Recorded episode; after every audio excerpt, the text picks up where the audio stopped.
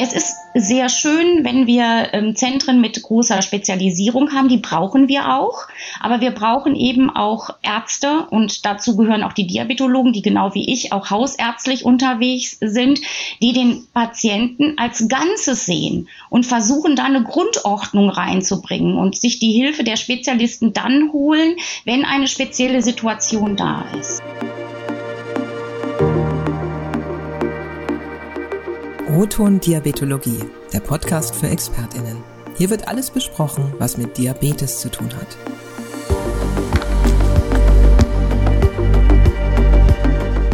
Sie sagt, die Wunde berührt mich schon sehr lange. Schon während meines Studiums und während meines praktischen Jahres, wo ich das erste Mal mit Wunden zu tun hatte. Und ich habe auch Spaß daran bekommen. Denn die Patienten mit Diabetes und Wunde, gerade die mit diabetischem Fußsyndrom, sind ganz besondere Menschen. Heute bei uns ist Frau Dr. Astrid Schmidt-Reinwald.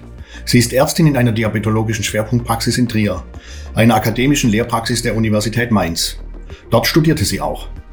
Ihre Praxis ist zertifizierte Fußambulanz DDG, Praxis für Psychodiabetologie und hausärztliche Versorgung. Wir erlebten sie kürzlich hoch engagiert bei der Auftaktveranstaltung der Diabetes Allianz Rheinland-Pfalz, wo gerade ein einmaliges Netzwerk entsteht. Für ihr engagiertes und mitunter plakatives Auftreten bekam sie dort viel Applaus. Das war die Stimme von Günter Nuber, Chefredakteur der Diabetes-Zeitung und Gesamtredaktionsleiter der Matrix Group. Und das war die Stimme von Kollege Jochen Schlabing. Er ist in unserer Redaktion Teamleiter Onkologie Hämatologie und er berichtet seit vielen Jahren wie ich über den Diabetes mellitus. Herzlich willkommen bei uns, Frau Dr. Schmidt-Reinwald. Wo treffen wir Sie heute an und wie geht es Ihnen? Und mir geht es sehr gut. Ich bin jetzt zu Hause, es ist Freitagmittag, ich habe meine Praxis geschlossen und hatte ein Mittagessen und mir geht es sehr gut. Vielen Dank. Auch von meiner Seite herzlich willkommen, Frau Dr. Schmidt-Reinwald. Der BVND, Bundesverband der niedergelassenen Diabetologen, sieht als eine seiner Hauptaufgaben die Sicherstellung der Existenzgrundlage seiner Mitgliedspraxen. So steht es im Gesundheitsbericht Diabetes 2022. Inwieweit jetzt aus Ihrer Perspektive sehen Sie denn die Zukunft Ihrer Praxis irgendwie unsicher? Das Problem liegt an der Ausbildung der Diabetologen. Wir haben im Moment noch genug Diabetologen, aber die Diabetologen müssen halt ihre Ausbildung an einer Weiterbildungsstätte machen, die für den Diabetes oder für die Ausbildung zertifiziert ist. Und das ist auch zum großen Teil eine stationäre Ausbildung. Und hier haben wir das große Problem, dass wir immer weniger Chefärzte und Lehrstühle haben, die eine Diabetologie-Weiterbildung, Ausbildung anbieten. Und das könnte zum Nadelöhr werden, dass irgendwann, wenn wir ähm, in Ruhestand gehen, unsere Generation, dass wir dann ganz großes Problem haben, Nachwuchs zu bekommen. Hinsichtlich der Diabetesschulung, so heißt es, hätten zum Beispiel Politik und Kostenträger die DMP-Regularien aufgeweicht in den letzten Monaten und Jahren. Patienten kamen zunächst seltener, sie bekamen keine Schulung und kamen dann später mit erheblich verschlechterten Gesundheitszustand. Welche Auswirkungen der Pandemie sehen Sie denn in Ihrer Praxis? Ja, also die Pandemie war natürlich ein großer Einschnitt, da wir Schul Schulungen auch aussetzen mussten. Es gab ja eine ganze Zeit, wo ähm, man sich nur mit ganz ähm, engen ähm, Verwandten oder Freunden treffen durfte. Und äh, dort hat auch unsere Fachgesellschaft äh, sich dafür ausgesprochen, dass wir keine Gruppenschulungen mehr machen, denn das wäre ein großes Risiko gewesen, ähm, dass äh, wieder erneut Keime in eine Praxis gekommen wären. Und ähm, in dieser Zeit konnten wir keine Schulungen anbieten. Die Technik, die wir haben oder auch ausprobiert haben für die Videosprechstunde, konnte nicht so schnell und war noch nicht so ausgereift, dass wir direkt auf eine Videoschulung gehen konnten. Und ein Großteil unserer Patienten sind halt älteren Datums.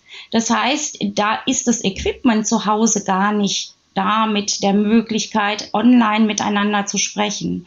Und ähm, wir machen Schulungen zwischen sechs und acht Menschen, die einen relativ neu diagnostizierten Diabetes, zum Beispiel Typ 2 haben. Das sind einfach die Älteren. Und ähm, wenn wir dann äh, die Patientenzahl zusammen haben, dann bieten wir denen eine Gruppenschulung an.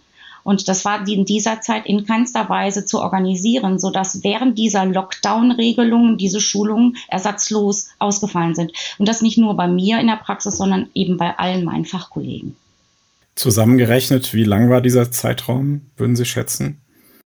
Das waren anderthalb bis zwei Jahre. Das, wir sind ja noch nicht gar nicht so lange jetzt in dem Modus, dass wir wieder gelockert Gruppenschulungen anbieten können. Zurzeit bieten wir Gruppenschulungen an. Zurzeit läuft das Ganze auch ganz gut. Und die Gefahr hat sich ja ähm, doch zurückgebildet, dadurch, dass die Omikron-Variante ähm, viel, viel milder ist und wir nicht so große Gefahr laufen, dass Menschen an Corona schwer erkranken, sterben oder schwerst geschädigt sind, ist ja soweit zurückgegangen, dass man auch von der Regierungsseite her diese Maßnahmen gelockert hat, sodass es jetzt wieder funktioniert.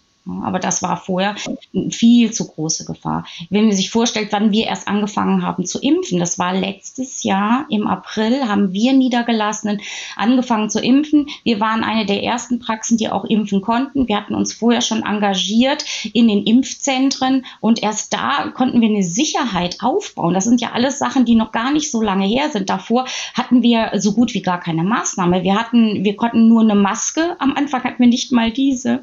Da habe ich noch nach nachts selbst Masken genäht. Nicht? Also das war, war ein, ein Zustand, den können wir uns gar nicht vorstellen, was da alles schiefgelaufen ist. Und das ist jetzt wieder so, wir haben im Moment eine Zeit, in der wir aufatmen können. Wir wissen nicht, was die Zukunft bringt. Wir hoffen aber, dass, so zeigt es uns ja viele Virusepidemien, dass der Virus mit dem Menschen eine Gemeinsamkeit sucht. So hoffen wir auch, dass äh, es nicht mehr so schwer wird und eher milde und sich integriert in unseren Ablauf sodass ich denke, dass unser Schulungsthema jetzt nicht mehr so zurückfallen wird. Sie hatten, hatten jetzt auch angesprochen, dass, dass Videokonferenzen und, und sowas in der Art jetzt, jetzt nicht so gut funktioniert haben. Gibt es denn irgendwelche Bereiche in der Digitalisierung, die sich jetzt für Sie als, als niedergelassene Diabetologin äh, positiv geändert haben in, in, in der Pandemie, die Sie nennen könnten? Nein, ich glaube, Nein, ich glaube, wir Diabetologen waren immer schon die Gruppe, die am digitalsten war, da wir ja mit ähm, Messgeräten und Sensoren arbeiten. Wir haben schon früh Programme gehabt, in denen wir alle möglichen Sensoren und Messgeräte zusammenführen konnten. Wir haben schon diese Auswertung des Blutzuckers der Pumpen digital gemacht. Also das, dieses, diese digitale Verarbeitung von Daten ist etwas, was wir schon über Jahre machen. Aber der Schritt, dass wir jetzt den Patienten digital kontaktieren, das äh, lässt sich auch finanziell nicht umsetzen. Wir haben also eine kleine Entschädigungspauschale ähm, äh, für, beziehungsweise eine, einen Bonus dafür, dass wir eine Videosprechstunde machen können. Aber die Software, die wir dafür kaufen müssen und die Betreuung der Software, der Softwarehäuser ist so immens hoch, dass wir so viele Patienten ähm, mit Video machen können, um diese Kosten wieder rauszuspielen. Also das, das passt von vorne bis hinten nicht. Und ähm, ich hatte so einen Probezugang von meinem Anbieter für ein halbes Jahr, ohne da was für zu bezahlen. Es ist äh, auch die, wir haben das allen angeboten. Aber ähm, die Resonanz war ganz gering. Einige jüngere Menschen haben dann ähm, mit uns so eine Art ähm, Videosprechstunde gemacht. Und ganz, ganz ehrlich, ich sehe den Vorteil jetzt nicht, außer dass ich ein Gesicht sehe, dass ich lächeln kann. Wir seit vielen, vielen Jahren machen wir Ärzte Telefonsprechstunde mit unseren Patienten. Und ob ich das jetzt am Telefon bespreche oder denjenigen sehe, ich sehe da außer dass das jetzt forciert werden soll, qualitativ überhaupt gar keinen Unterschied. Und die Telefonsprechstunde machen wir nach wie vor. Sie hatten jetzt äh, den, den Mangel an Weiterbildungsstätten äh, kritisiert. Äh, was beobachten Sie denn da in, in Ihrem Umfeld? Und gibt es dann vielleicht, also was, wo Sie sagen würden, das muss sich ändern? Das ist ein ganz, ganz komplexes Thema. Und das ist mit einer einfachen Lösung wahrscheinlich gar nicht ähm, äh, zu lösen. Was ich in meinem Umfeld sehe, und das sehen auch viele in anderen Bereichen, ich komme ja aus, oder ich habe meine Praxis in Trier und dort haben wir zwei große Krankenhäuser. Und es ist noch gar nicht lange her, dass die Chefärzte die ähm, Abteilung bei im Mutterkrankenhaus war das so ähm, Endokrinologie, Gastroenterologie und Diabetologie haben. Und Und ähm, der Chefarzt ist dann in seinen normalen Ruhestand gegangen und wurde von einem, die Position wurde einem Kollegen gegeben, der Kardiologe ist. Und jetzt liegt in diesem Haus diese Sektion der inneren Medizin mit dem Schwerpunkt auf der Kardiologie. Und das sind Parallelentwicklungen, die wir in vielen Bereichen in Deutschland sehen. Warum ist das so? Das liegt daran, dass Krankenhäuser mit den Zahlen kämpfen. Durch die vielen, ähm, äh, ich weiß gar nicht, wie ich es beschreiben soll. Das, das ist, ist eine Vereinbarung von Geld, von Krankenkassen, von Krankenhausgesellschaft, von ähm, Ländern. Ähm, es geht wirklich ums Geld. Und äh, den Krankenhäusern geht es nicht so gut, dass sie da großwirtschaften können. Und die müssen sich überlegen, wie können wir Menschen behandeln, damit wir uns auch finanzieren können. Und das ist, glaube ich, so dieser Stein, der schon länger im Rollen ist, dass an Personal gespart wird, an Pflegekräften gespart wird, auch an ärztlichem Personal gespart wird.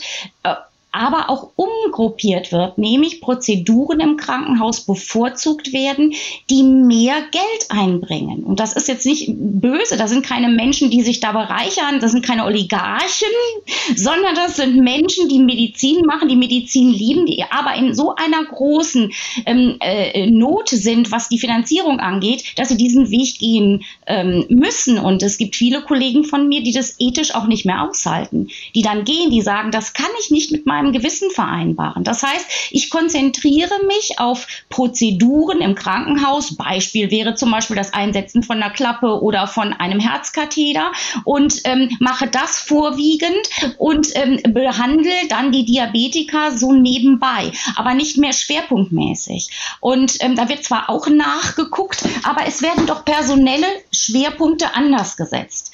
Und ähm, damit äh, ähm, fällt auch A die Ausbildung weg, nicht nur die, die Legitimation, ich darf jemanden ausbilden, sondern auch der qualitative Hin äh, Hintergrund. Ich kann jemanden ausbilden, weil ich die jahrelange Expertise habe und das jahrelang ähm, erlebe, sondern ich konzentriere mich mehr auf ein anderes Fach und deswegen kann ich das den Kollegen auch nicht mehr weitergeben.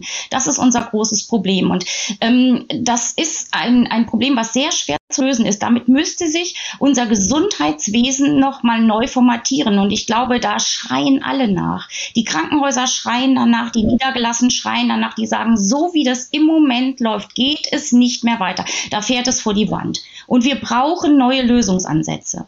Und das ist sehr schwer jetzt einen Lösungsansatz zu finden. Ich glaube, da sitzen auch viele dran und überlegen und versuchen Teillösungen zu finden. Aber wir haben uns da schon, finde ich, ziemlich verrannt in ein System. Nochmal zum niedergelassenen Bereich.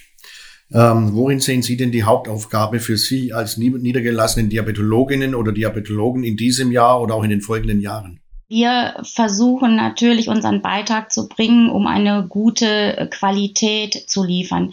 Wir haben auch in der Diabetologie in den letzten, würde ich sagen, zehn Jahren einen Wechsel ähm, unserer Sicht auf den Diabetes erlebt. Wir äh, hatten vorher ein sehr glukozentrisches Schauen. Wir haben den Zucker auch so als Pathomechanismus gesehen, ähm, der viele äh, Dinge ähm, wahrscheinlich äh, sehr schlecht beeinflusst. Wir haben aber gesehen, dass der Zucker nur ein Teil eines großen Puzzles ist. So, dass wir versuchen, unseren Beitrag zu bringen, indem wir den Menschen schauen und versuchen, aus all den Diabetikern die herauszufischen, die ein ganz hohes kardiovaskuläres Risiko haben und die nicht nur mit einem guten Blutzucker zu behandeln, sondern oft ist es so, dass sogar der Blutzucker erst der letzte Schritt ist und dass wir wirklich gucken müssen, als allererstes den Blutdruck auf die Reihe zu kriegen, die Blutfette äh, zu, äh, hinzubekommen und zu schauen, was macht das Herz, was macht die Pumpleistung und uns auch um den Zucker kümmern. Das ist richtig. Aber wir haben da doch eine viel größere Sichtweise jetzt drauf und deswegen denke ich, dass es so wichtig ist.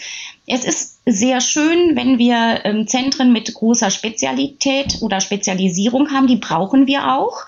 Aber wir brauchen eben auch Ärzte und dazu gehören auch die Diabetologen, die genau wie ich auch hausärztlich unterwegs sind, die den Patienten als Ganzes sehen und versuchen, da eine Grundordnung reinzubringen und sich die Hilfe der Spezialisten dann holen, wenn eine spezielle Situation da ist.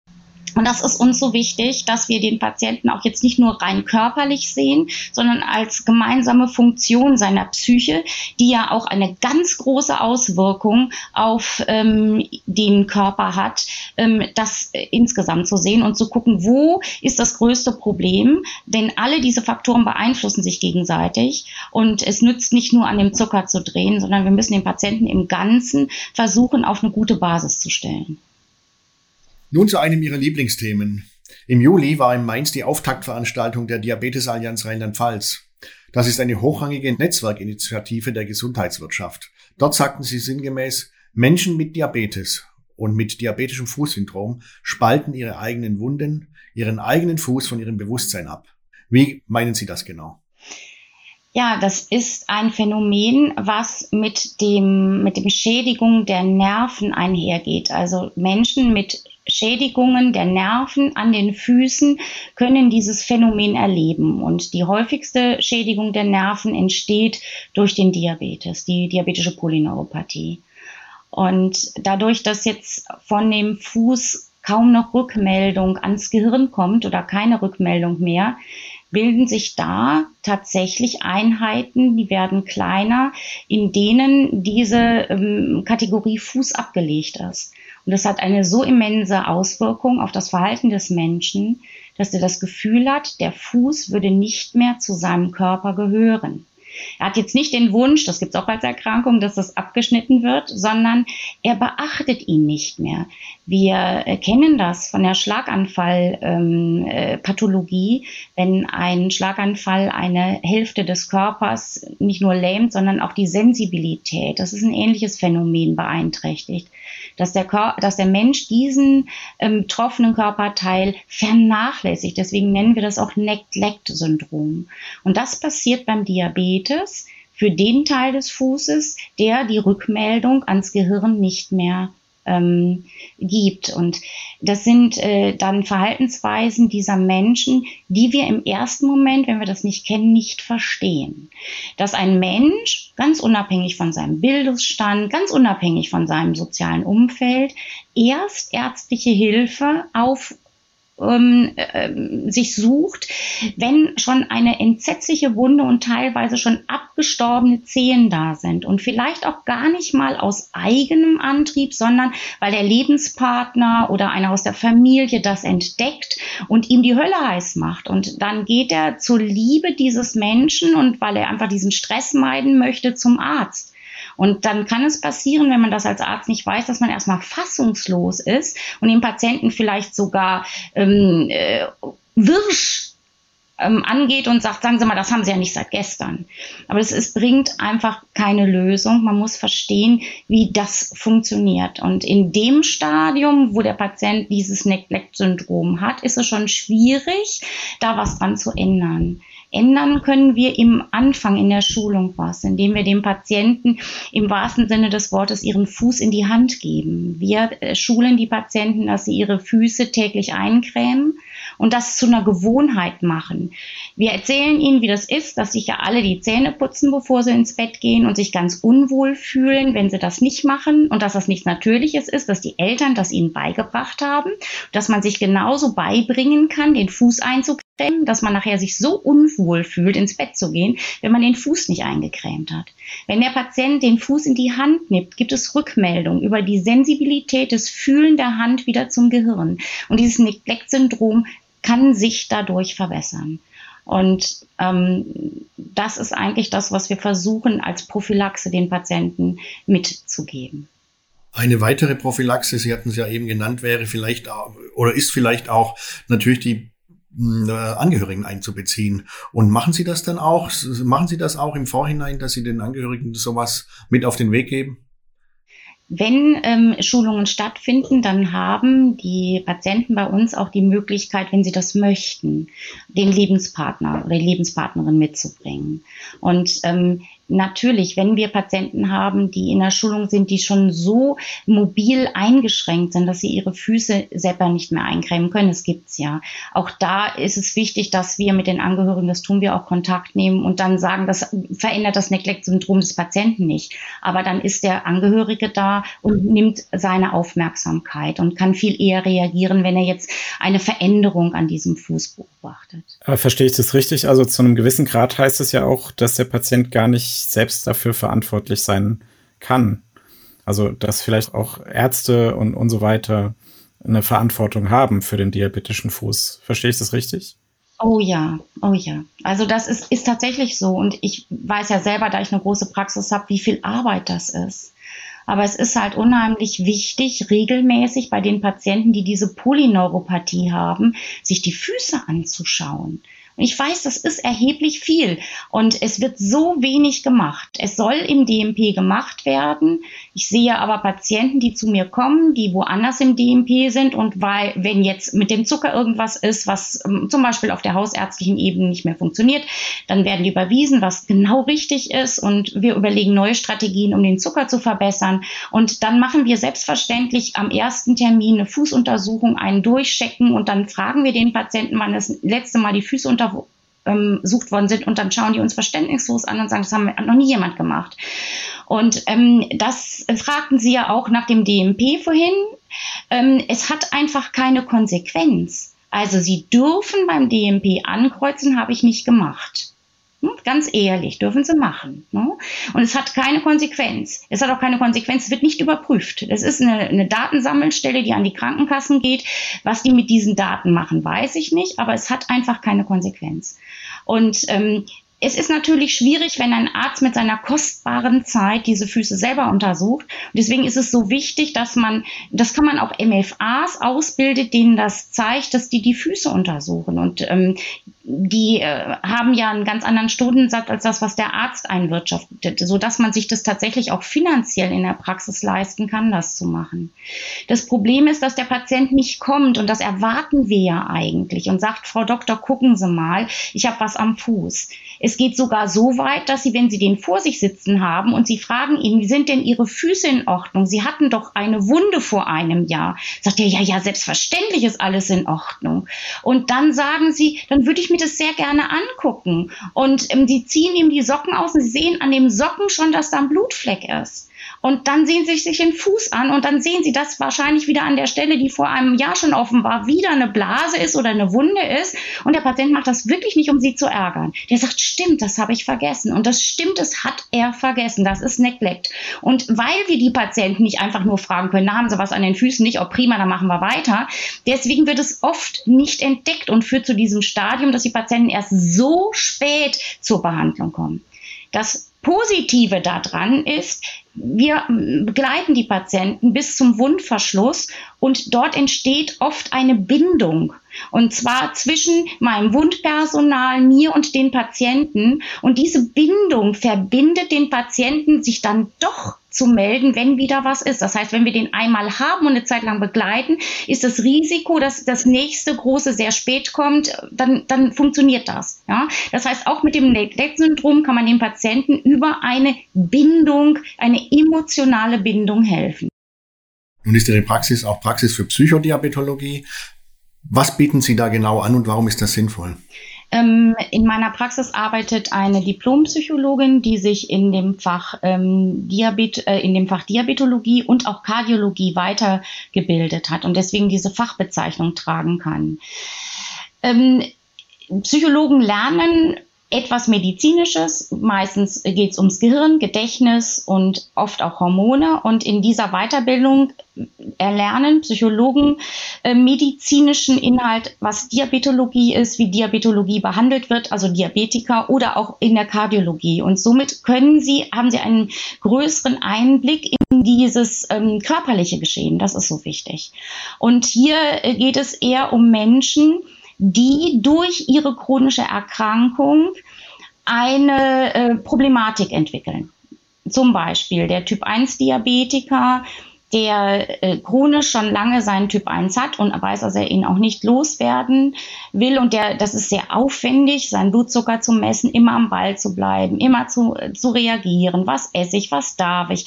Und das kann dazu führen, dass er das irgendwann nicht mehr möchte. Ja, oder dass er da eine Depression entwickelt und dann ist äh, die Psychodiabetologin da, die halt ähm, unterstützend wirkt und guckt, wie man denn da wieder helfen kann und Motivation aufbaut. Oder gerade in der Kardiologie Menschen, die eine Reanimation miterleben, die keine Amnesie haben. Das ist für viele ein traumatisches Erlebnis.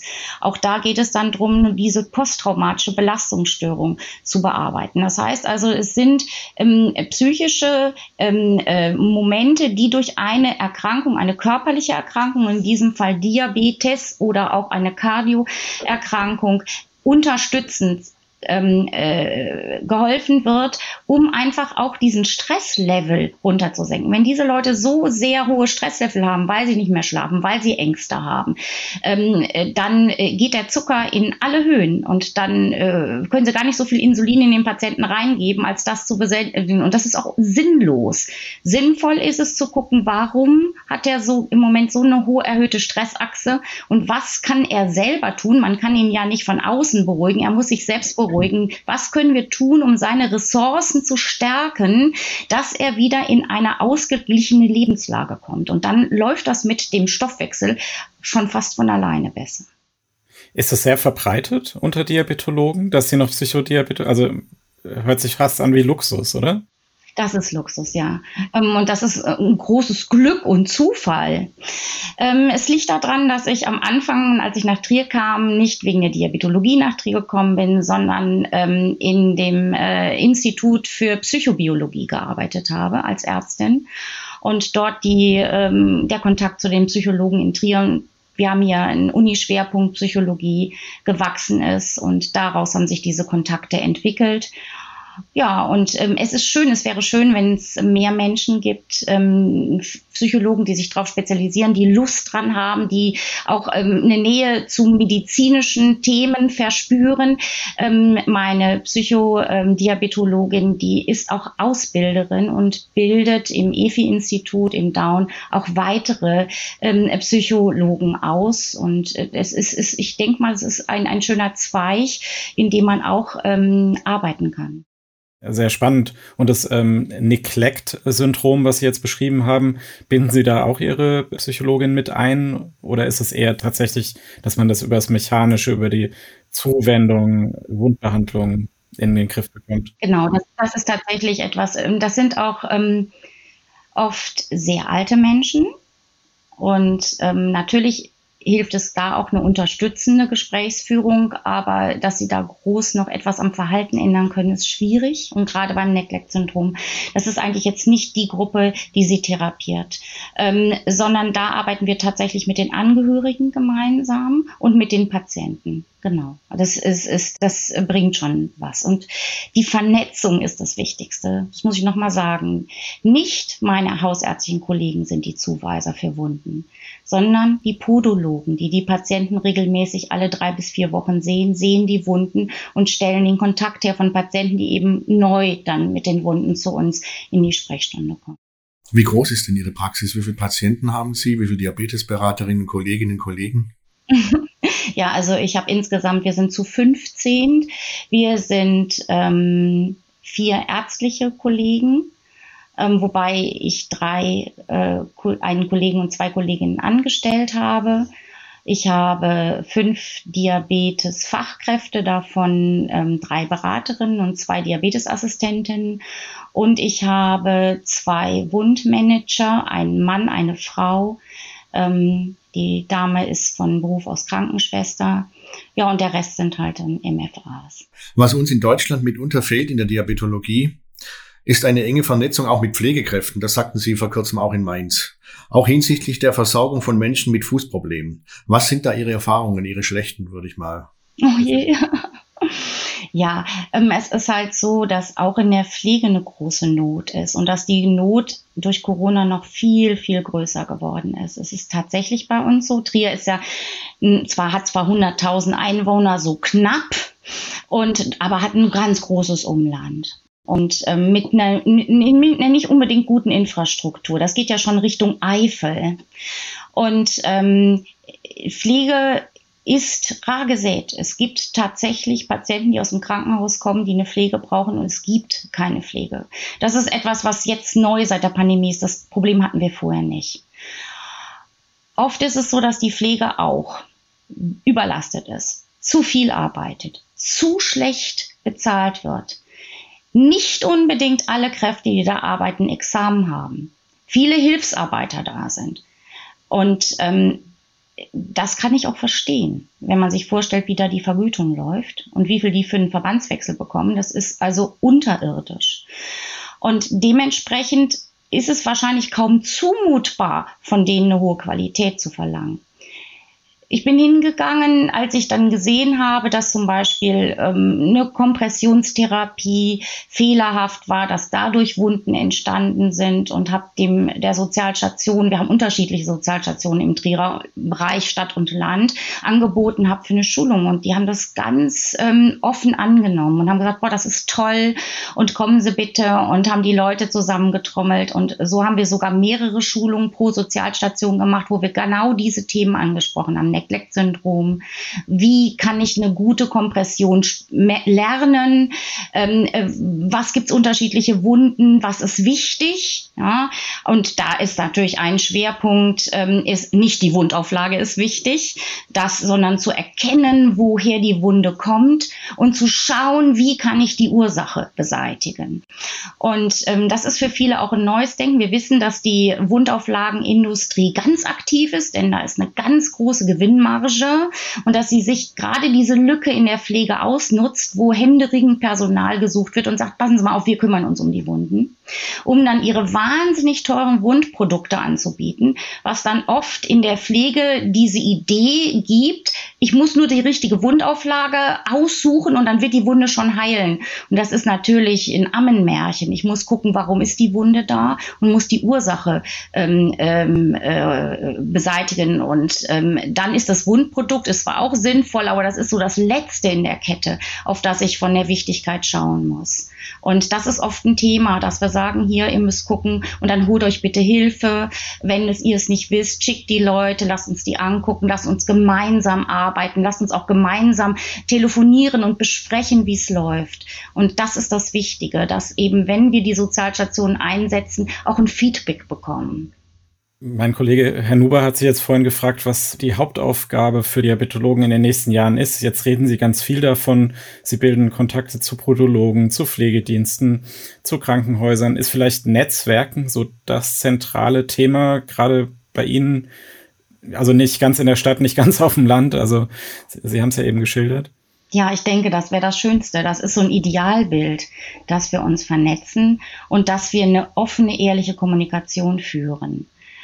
Und ähm, das, damit beziehe ich auch, und das war gerade das offen und ehrlich, auch die Kostenträger mit ein. Was wäre es schön, wenn wir uns mit den Kostenträgern, die ähm, dafür zuständig sind, ob ein Verfahren, ein von uns verordnetes Verfahren äh, genehmigt wird oder abgelehnt wird, wenn wir mit denen ehrlich mal reden könnten und die uns sagen, hören Sie mal, wir müssen so und so viel Prozent ablehnen, das kriegen wir von oben drüber, ja, und ähm, äh, oder das geht nicht, weil hier ein Formfehler ist. Und wenn wir uns hinsetzen würden und sagen, ja, können Sie uns mal erklären, wie ist es genau richtig, wie können wir Formfehler vermeiden und vielleicht auch selber eine Triage machen, wenn so wenig Geld da ist. Wer, äh, wo können wir denn das Beste erwirken? Also wie, wie, das geht nicht, dass das so hin und her geschoben wird und da ist ein Fehler und dann wird es nicht gemacht, dann hat der Patient Pech gehabt. Und bei Patienten, wo halt sich die Ärzte nicht so gut kümmern können, die fallen dann hinten runter oder ähm, äh, die keinen Widerspruch schreiben können. Das ist so traurig. Und wir können uns so viel Arbeit sparen, ja, vielleicht sogar stellen, aber das ist ja nicht gewollt, wenn wir miteinander reden könnten und diese ganzen Genehmigungsverfahren vereinfachen können. Ja. Und ähm, ich glaube, dass wir unheimlich viele Kosten sparen könnten auf beiden Seiten, wenn wir ein offenes und ehrliches Gespräch miteinander führen und auch Strukturen hätten, die noch nicht noch eine zusätzliche Verwaltung und Zeit frisst, sondern die tatsächlich uns helfen, diese Zeit einzusparen, denn die brauchen wir. Die braucht auch die Pflege für die Patienten.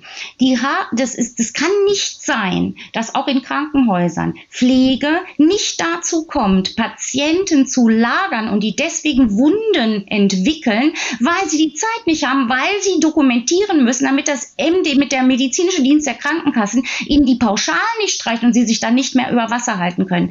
Da hat sich was verselbstständigt, was nicht mehr sinnvoll ist. Ja, und das wäre natürlich ein, ein, ein großer ideeller Traum, dass man sagt, wir reden miteinander offen und ehrlich und suchen kurze Wege, um tatsächlich uns um den Patienten zu kümmern.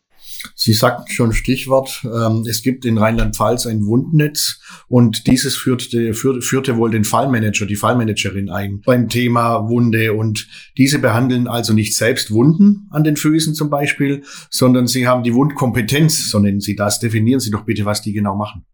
Die, ähm, diese Fallmanager ähm, bringen ihre Expertise zu den, zu den ähm, Behandlern und, und kooperieren die. Also das, was ich in meiner Freizeit gemacht habe, dass ich hingefahren bin zur Sozialstation und da zwei Stunden Vortrag gehalten habe, mit denen Kurse gemacht habe, wie man richtig wickelt und wie man eine Wunde behandelt, das macht der Fallmanager. Und der kümmert sich auch um den Patienten. Er hat also den Patienten, er hat eine Gruppe von Patienten, für die er verantwortlich ist. Und dann guckt er, läuft das oder läuft das nicht? Und wenn das nicht läuft, und zwar nicht nach seinem Willen und Gutdünken, sondern nach Leitlinien.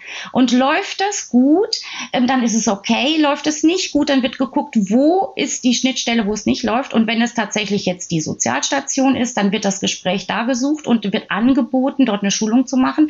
Das kann auch auch sehr gut beim behandelnden Arzt so sein, dass es nicht funktioniert. Das ist manchmal dann unangenehm, dass man dann da sprechen muss. Aber auch da wird hingegangen gesagt, wäre es möglich, wenn wir das und das machen können. Das ist die Verknüpfung mit dem Patienten und das ist diese emotionale Bindung, die so wichtig ist.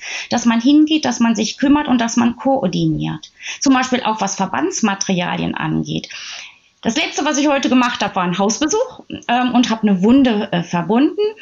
Und ähm, der Patient kam aus dem Krankenhaus erneut wieder und ich habe diesen riesen Berg an Verbandsmaterialien gesehen. Das waren also nicht nur meine, die ich aufgeschrieben hatte, sondern kamen auch noch welche vom Krankenhaus dazu.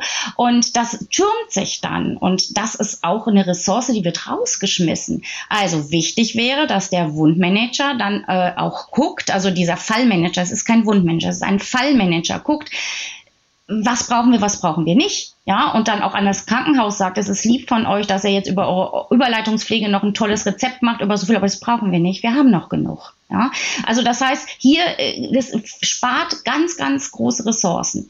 Dieser Fallmanager kann auch dabei sein und kriegt mit, wenn eine Wunde schlechter wird und kann dann aktiv werden, kann sagen, der Sozialstation, ich kümmere mich, ich rede mit dem entsprechenden Arzt oder ich gucke mal, ob wir den, was wir da machen, den Arzt mit zuziehen, nochmal beraten, können wir das weiter ambulant führen oder müssen müssen wir uns jetzt ein spezielles Krankenhaus suchen, wo der Patient gut versorgt ist. Also alle diese Schnittstellen, damit die nicht alle parallel arbeiten und zu viel Ressourcen und auch Zeit vergeuden, ist es ganz gut, dass das gemanagt wird. Wir kennen das Ganze aus der Herzinsuffizienz, wo das schon gelebt wird. Und das wäre natürlich ein Traum. Der würde uns helfen, die Wundpatienten besser und auch kosteneffektiver zu versorgen. Können Sie hier mal bei dem Material vielleicht ein Beispiel nennen? Ähm, was wird da zum Teil bezahlt? Ähm, Sie reden ja manchmal von Skandalen, ja. Und was wäre nötig in, in, in, Euro, in Euro gesprochen? Ja, also das ist Wahnsinn. Ich habe gestern noch mal was verändert an einer Verordnung, genau deswegen. Also es gibt ähm, Wundauflagen, da kosten, das waren gestern 24 ähm, keimbindende Netze, die kosten 268 Euro. Und Sie brauchen zwei dieser Netze für jeden Fuß, wenn Sie zwei Füße offen haben.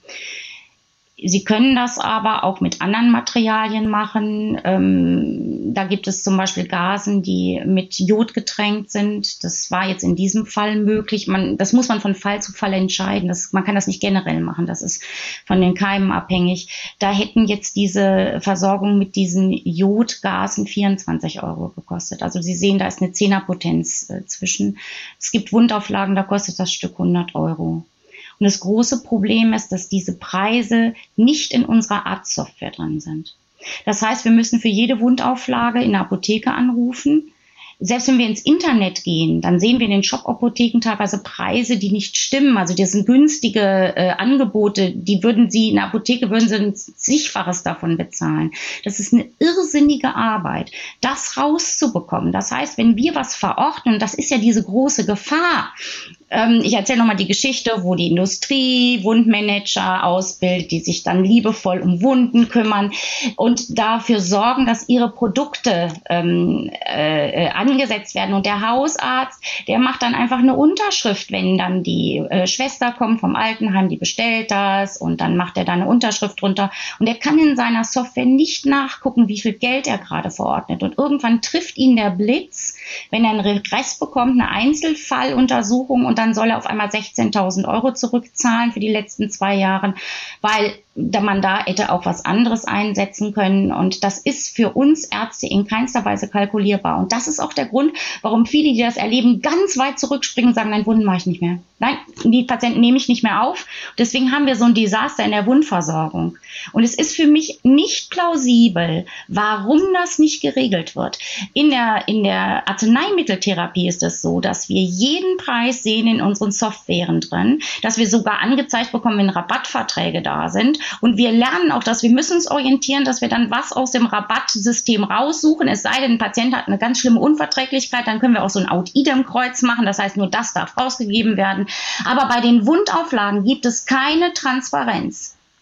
Und ähm, ich habe mich da mal drum gekümmert, habe auch ähm, nachrecherchiert. Ähm, es ist vom ähm, BGA gefordert, dass eine Transparenz kommt, aber irgendwie klappt das nicht. Warum es nicht klappt, habe ich nicht verstanden. Aber das wäre ganz, ganz wichtig, eine Grundvoraussetzung, dass mehr Ärzte sich um äh, Wunden kümmern. Denn diese Wundpatienten, die kippen wirklich hinten runter. Da sind die Diabetiker noch gut gegen versorgt. Ja? Und da muss die Politik handeln. Das geht gar nicht anders. Letztendlich tragen wir dann das Risiko, das ist das Schlimme, ne? dass wir das Geld bezahlen, obwohl wir die Wundauflagen gar nicht bei uns im Haus haben. Wir müssen diese Kosten der Wundauflagen tragen für den Patienten. Das wird von unserem Honorar abgezogen dafür, dass wir nicht wirtschaftlich gearbeitet haben. Wir konnten nicht wirtschaftlich arbeiten, weil wir die Preise nicht kennen. Es gibt zwar so einen Katalog, der wird von der AOK rausgegeben. Der letzte ist von 2019, glaube ich, oder 20. Ich bin mir nicht ganz sicher.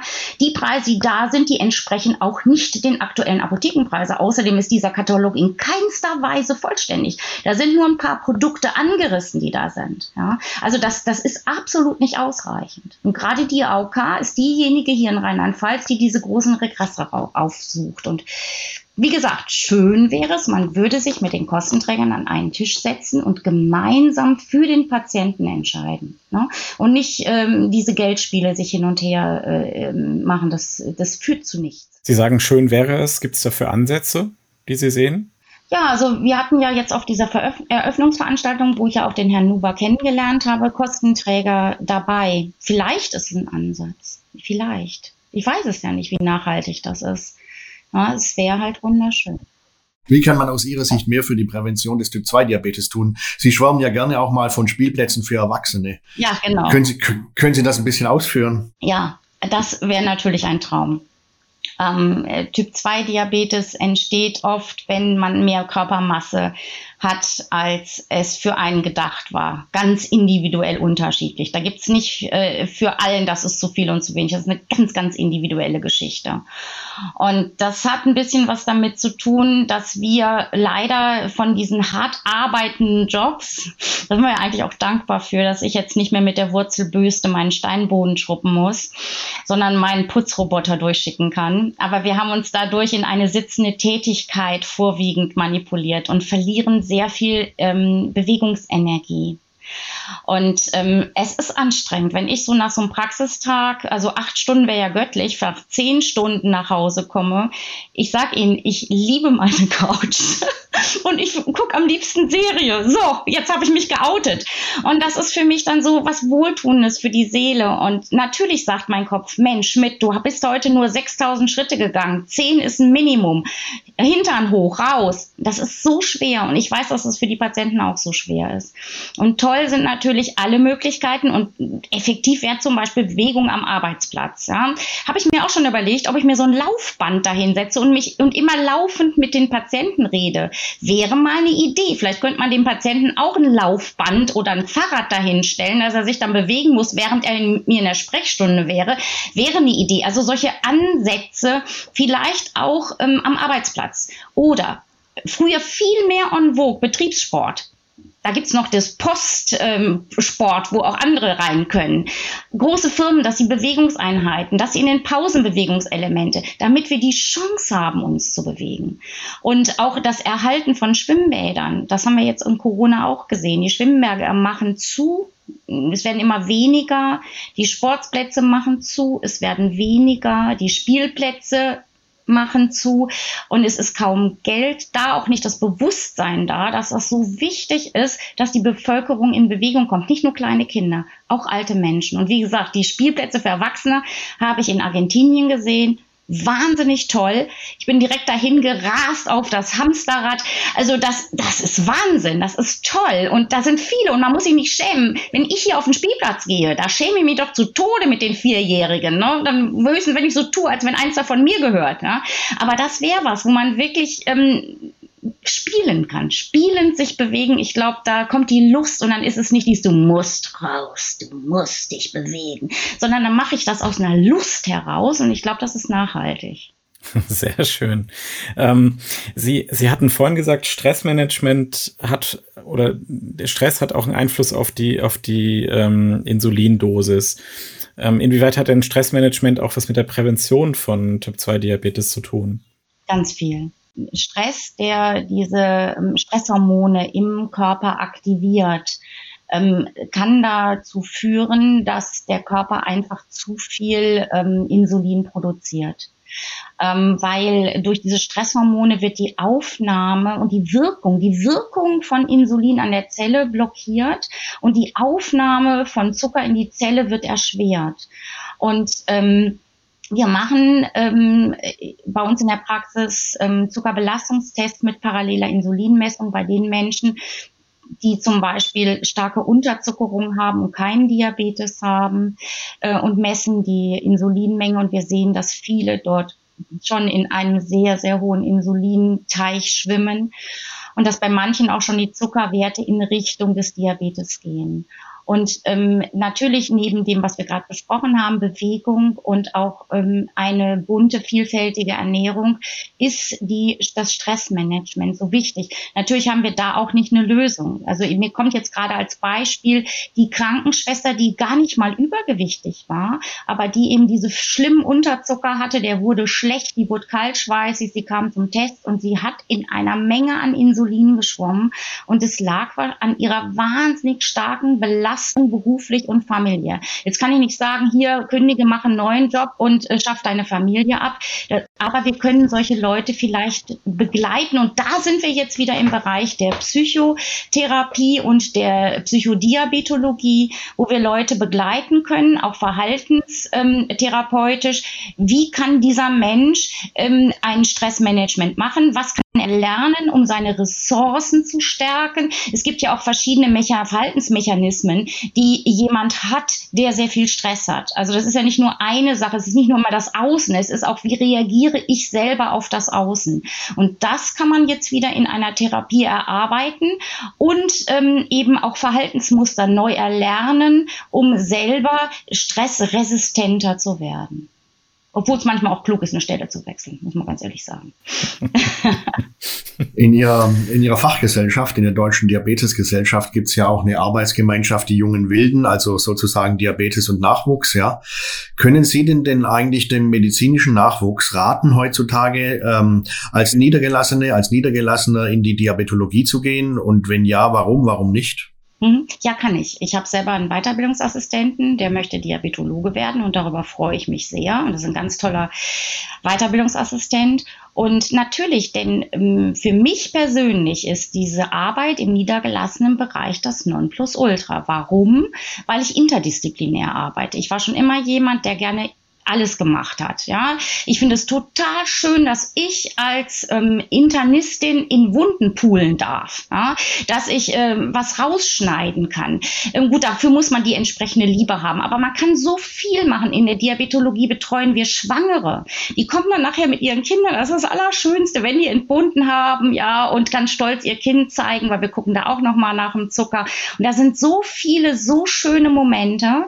Und wir arbeiten mit verschiedenen Berufsgruppen. Es ist jetzt nicht nur die klassische MFA, sondern ich habe hier Diabetesassistenten, Diabetesberater, ich habe Krankenschwestern und ich habe eine Psychologin mit drin. Und ähm, das ist äh, was, was ganz, ganz Tolles. Und ähm, ich muss nicht jeden Patienten einzeln machen. Das heißt, es ist nicht so, als wenn ich jetzt alles mit einem Patienten mache, denn das ist ja oft die Tätigkeit des Allgemeinmediziners. Ne? Der, äh, da macht die Helferin dann wahrscheinlich das Rezept oder vielleicht schreibt sie mal ein EKG, aber der ist ja nur am Ball und nur am Rennen.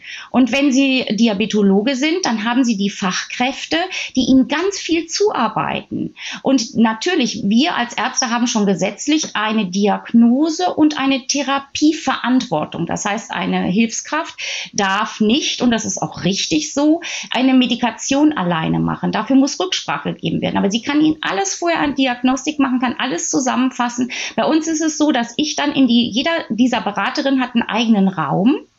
Und äh, ich gehe dann meine Runde, zum Glück komme ich da zu meiner Bewegung, und gucke dann halt in den Raum rein und habe die Patientin da oder den Patienten und habe schon eine Zusammenfassung und kann bei der Entscheidungsfindung helfen, kann sagen ja oder nein oder wir machen so oder so. Und es hat jeder Patient natürlich die Möglichkeit, wenn er noch was im Vier-Augen-Gespräch mit mir besprechen möchte, dass er zu mir danach ins Sprechzimmer kommt. Aber nicht jeder Patient hat was auf dem Herzen, was er mit mir besprechen möchte. Viele kommen auch einfach nur zu ihrem ähm, Vierteljahrescheck und dann wird geguckt, ob alles noch in Ordnung ist. Und wenn was nicht in Ordnung ist, dann muss selbstverständlich gehandelt werden. Und das macht das Ganze so bunt und gibt mir natürlich auch die Möglichkeit, Zeit zu haben, zum Beispiel um, um Netzwerkarbeit zu machen oder, oder Studien durchzuführen oder sowas. Und das ist so etwas Buntes. Ich hätte äh, nichts anderes haben wollen, das muss ich ganz ehrlich sagen. Sehr schön. Dann stelle ich mal meine letzte, letzte Frage. Wenn Sie, wenn Sie nicht ins Hamsterrad für Erwachsene gehen oder Serien gucken, was machen Sie denn sonst, äh, wenn Sie Feierabend haben oder Wochenende, um abzuschalten? Ich gehe gerne ähm, in die Natur. Mm, nicht nur seitdem das so hip ist, seit Corona, dass man rausgeht. Schon, ich bin schon vorher viel gegangen und wenn man so den ganzen Tag quatscht, dann ist es auch total schön, einfach die Klappe zu halten und durch den Wald zu gehen. Ja, ich wohne hier in der Natur, die in, am Rande von Trier, direkt in den Weinbergen. Oben drüber ist ein großer Wald und ich kann laufen, laufen, laufen und das tut mir unheimlich gut. Dann noch meine letzte Frage. Was macht Ihnen Hoffnung in Bezug auf die Versorgung, die Behandlung der Menschen mit Diabetes? Hoffnung ähm, habe ich zum Beispiel bei unserem Eröffnungssymposium ähm, der Diabetesallianz geschöpft, weil wir eben das Ziel der Vernetzung formuliert haben und auch in Arbeitsgruppen unterschiedliche Ideen hatten. Und ich wünsche mir, dass das nicht irgendwo ins Leere läuft. Ich wünsche mir, dass das Substanz bringt und ähm, ich sehe in der Diabetologie tatsächlich, es geht nur, indem wir uns eng vernetzen mit ähm, anderen Fachkollegen und mit anderen Berufsgruppen.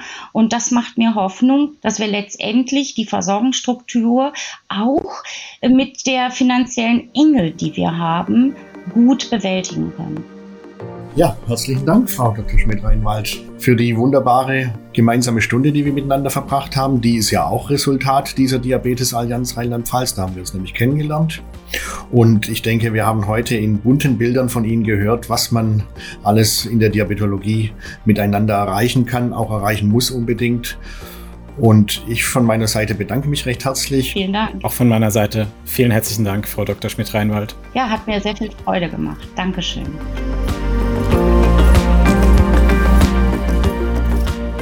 Wer in der letzten Folge gut aufgepasst hat, wir hatten Dr. Katharina Braune angekündigt, um mit ihr über Diabetestechnologie und die Do-it-yourself-Bewegung zu sprechen. Vor der Sommerpause hat es nicht mehr geklappt, aber wir bleiben dran und planen das Gespräch für den Herbst ein. Das war Oton Diabetologie, der Podcast für Diabetesexpertinnen und Experten. Wir hören uns wieder, wenn Sie mögen, nach unserer Sommerpause am 28. September. Bis dahin, tschüss und machen Sie es gut.